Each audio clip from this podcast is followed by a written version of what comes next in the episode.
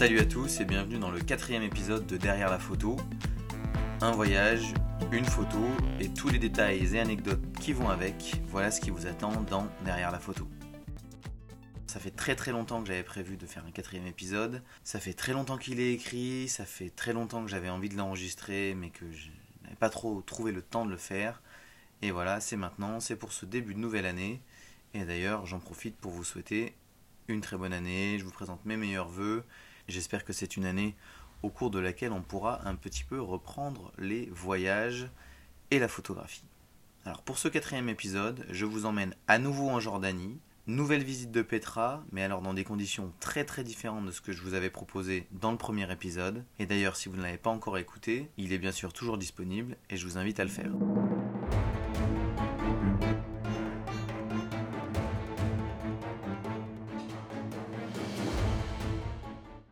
Pour la photo dont je vais vous parler aujourd'hui, euh, je resitue un petit peu le contexte. Je suis parti en Jordanie euh, au mois de février-mars 2019 et euh, j'avais vu avant de partir des photos de, du site de Petra, mais de nuit, sans personne, devant la façade la plus connue là, du, du trésor. Et je m'étais demandé comment les photographes avaient fait pour n'avoir personne dans le cadre, comment ils avaient pu rentrer dans le, sur ce site de nuit. Euh, est-ce que c'était autorisé? Si oui, comment? Dans quel cadre? Etc. Et en, faisant quelques recherches, on tombe sur un spectacle en fait qui s'appelle Petra by Night, euh, pour lequel la réservation est nécessaire.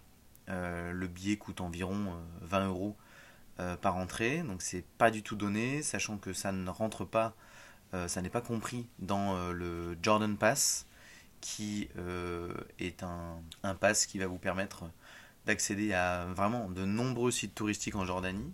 C'est vraiment un, must si vous, si vous passez un petit peu de temps là-bas. Euh, je vous le conseille vraiment. Donc pour vous dire un petit mot sur le Jordan Pass, il va vous donner accès euh, au château de Gerash, euh, au château à Kerak, au château de Shobak, à Akaba également, sur la mer Rouge. vous pourrez rentrer à la citadelle d'Aman, aller visiter l'amphithéâtre romain d'Aman aussi. Vous pourrez rentrer dans de nombreux musées comme celui d'Akaba ou celui de Madaba, qui est un musée d'archéologie.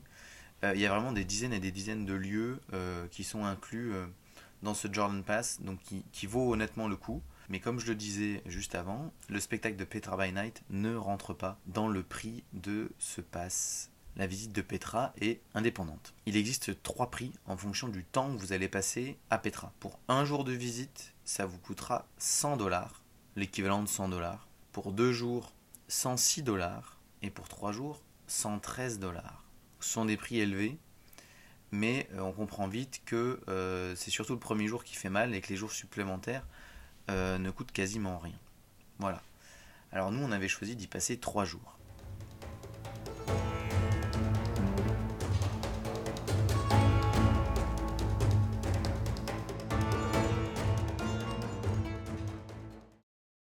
Passer trois jours, ça permet d'y passer deux soirées et donc d'avoir le choix euh, du moment où on allait assister à ce spectacle Petra by Night. Je vais essayer de vous donner des conseils pour avoir un cliché sans personne dessus, vous expliquer comment faire, parce qu'en réalité d'un point de vue technique, ça va être assez simple, mais c'est plus d'un point de vue logistique qu'il va falloir être organisé et réactif. Alors premièrement, il faut être là bien en avance. Les portes de Petra by Night ouvre à 20h. Et moi, je vous conseille d'être là au moins un quart d'heure, 20 minutes en avance. Il va y avoir du monde, ça a beaucoup de succès, c'est très touristique. Euh, donc il faut, il, faut prendre, il faut prendre les devants et se mettre dans la queue relativement tôt. Dès que les portes s'ouvrent, dès que mon billet a été vérifié, je me suis mis à courir. Et assez rapidement, après 200 mètres, je me suis retrouvé tout seul. Donc la situation est la suivante, j'ai mon sac à dos photo qui est assez bien fourni, j'ai pas de trépied avec moi, donc c'est plus pratique pour courir, mais c'est quand même un peu dommage d'un point de vue photo, mais j'étais quand même plus à l'aise, et ce que je voulais là, c'était aller vite. Donc l'atmosphère qui se dégage de ce lieu, dans le noir, avec le chemin qui est bordé de bougies de chaque côté, c'était vraiment assez incroyable. Et ça prend un tournant encore plus impressionnant au moment où je rentre dans le SIC. Le SIC, c'est le canyon très étroit et dont les parois font plus de 100 mètres de haut. Et au moment où je rentre dans le cycle, je peux distinguer le ciel étoilé euh, par, par l'ouverture étroite euh, tout au-dessus de ma tête. Et je continue à courir.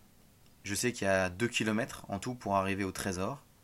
Donc cette façade qui est célèbre parce qu'on l'a vu entre autres dans Indiana Jones. Alors sur mon chemin, je me retourne quelques fois pour voir si d'autres ont eu la même idée que moi, d'autres photographes ou d'autres euh, curieux, euh, avides de tranquillité. Mais non, je suis vraiment seul. Comme je suis déjà venu deux jours, la veille, euh, je reconnais où je passe, je sais que je me rapproche, je suis vraiment extrêmement impatient de découvrir la façade illuminée par les centaines de bougies qui sont disposées au sol à l'occasion de ce spectacle. Et puis voilà, j'y arrive. Je suis pas tout à fait seul parce qu'il y a quelques bédouins qui sont en train de terminer d'allumer les dernières bougies, mais il n'empêche que j'en ai des frissons au moment où je m'installe. Alors pour vous passer les détails, franchement, je dégouline.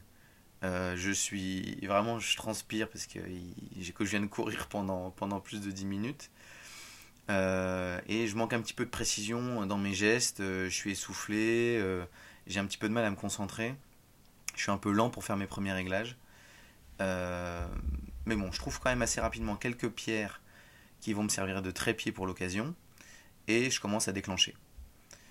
D'après mes calculs, euh, j'ai environ 15 minutes de solitude pour faire ma série de photos.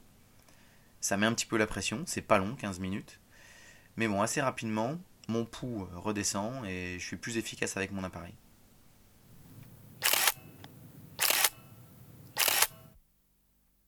Ces quelques minutes sont aussi l'occasion pour les organisateurs du spectacle qui suit de faire des tests d'éclairage avec des couleurs euh, qui s'avéreront plus ou moins photogéniques, avec des gros spots projetés sur la façade.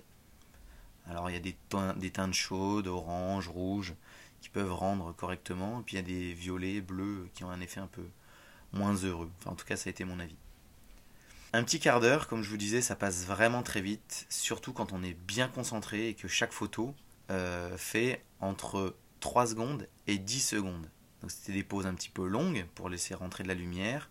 Euh, sur mon boîtier qui est un 6D, comme je vous l'ai dit dans les épisodes précédents, et des cartes SD euh, basiques on va dire, l'enregistrement d'une pause longue de 5 à 10 secondes, ça prend ben, quasiment autant de temps que la photo elle-même. Donc on peut pas vraiment dire que je mitraille. En tout, quand je regarde mon, dossier de photos de ce, moment-là, je retrouve 40 photos en tout et pour tout, euh, prise entre 20h21 et 20h32, heure de la dernière photo. Donc en fait, j'ai été sur place tout seul, vraiment dédié aux photos de la façade de nuit pendant 11 minutes. Après 5 ou 6 minutes à un endroit précis, je change de composition et après 3-4 minutes, euh, je me déplace une deuxième fois pour avoir un troisième type de photo. Et c'est à ce moment-là que je commence à entendre euh, la rumeur, déjà, enfin, la rumeur discrète au début, de la foule qui est en train d'approcher.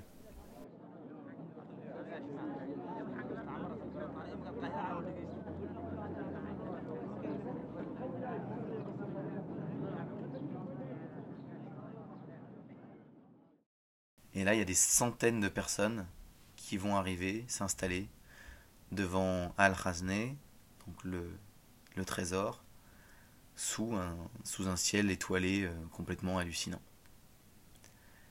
Ça y est, la vague euh, de gens, de touristes, de visiteurs arrive, et je me retrouve englouti, vraiment comme un tsunami.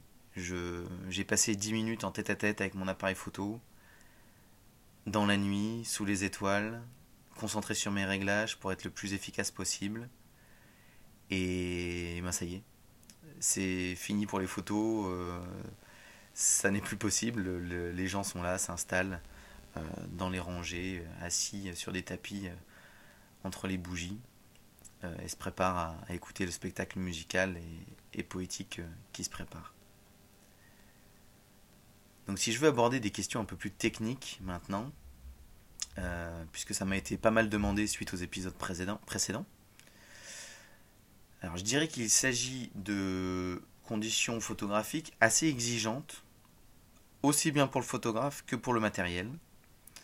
J'ai poussé les ISO de mon boîtier à 2500 parce que je sais que à 3200, bon, même si ça reste correct, euh, ça commence à bruiter, il y a du grain qui apparaît et ça devient plus difficile à, traiter sur Lightroom.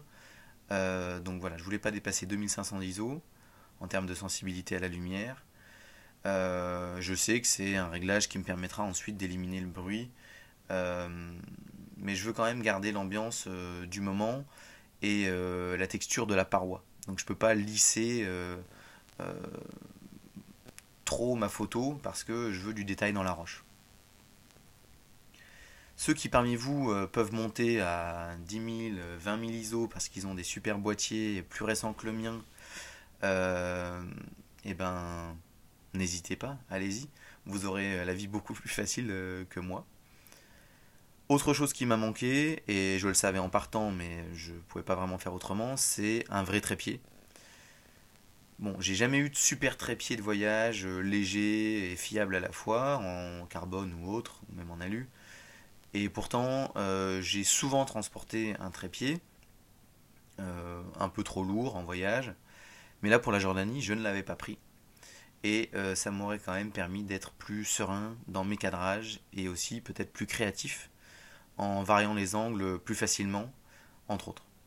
Ça m'aurait aussi évité de rayer mon boîtier sur les pierres, puisque une fois à la lumière du jour le lendemain, je me suis rendu compte que mon 6D avait été un petit peu, un petit peu griffé.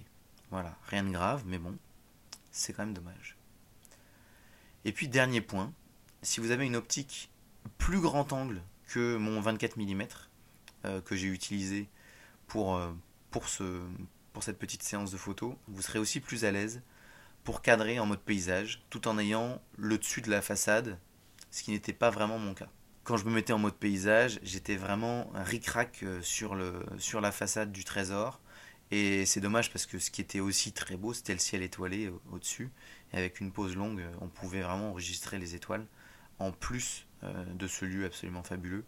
Donc c'est quelque chose qui, peut être intéressant, vraiment avoir un très grand angle. Dans mon cas, je tenais vraiment à ce cadrage horizontal pour transcrire du mieux possible l'espèce d'océan de bougies qui était disposé euh, au pied de la façade. Et je trouvais qu'on perdait un petit peu cet effet quand on passait en mode, en mode portrait. Alors pour, les, pour ceux qui sont encore plus curieux des détails techniques, donc voilà, je vous donne les exifs de ma photo.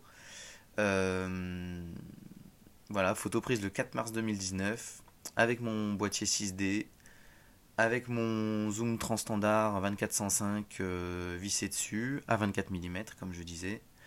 Le temps de pause il est de 5 secondes.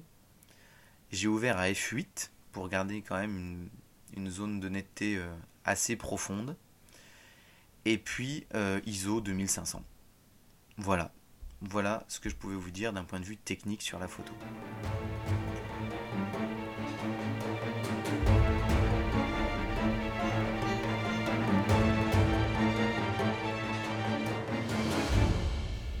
Donc il faut garder en tête deux dimensions euh, pour obtenir ces photos de Petra by Night dans des conditions de tranquillité, euh, euh, du moins pendant un moment.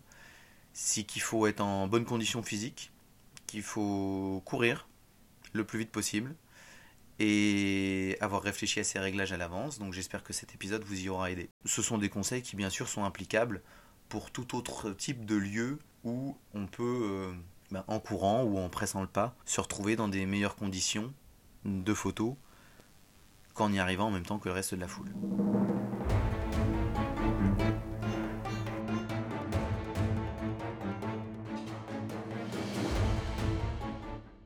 Voilà pour mon retour d'expérience de Petra by Night. Moi, je vous souhaite à toutes et tous vraiment une excellente semaine, pleine de souvenirs de voyage ou de préparatifs, et puis même, je dirais, presque de rêves, parce qu'en ce moment, c'est vraiment pas facile de se projeter.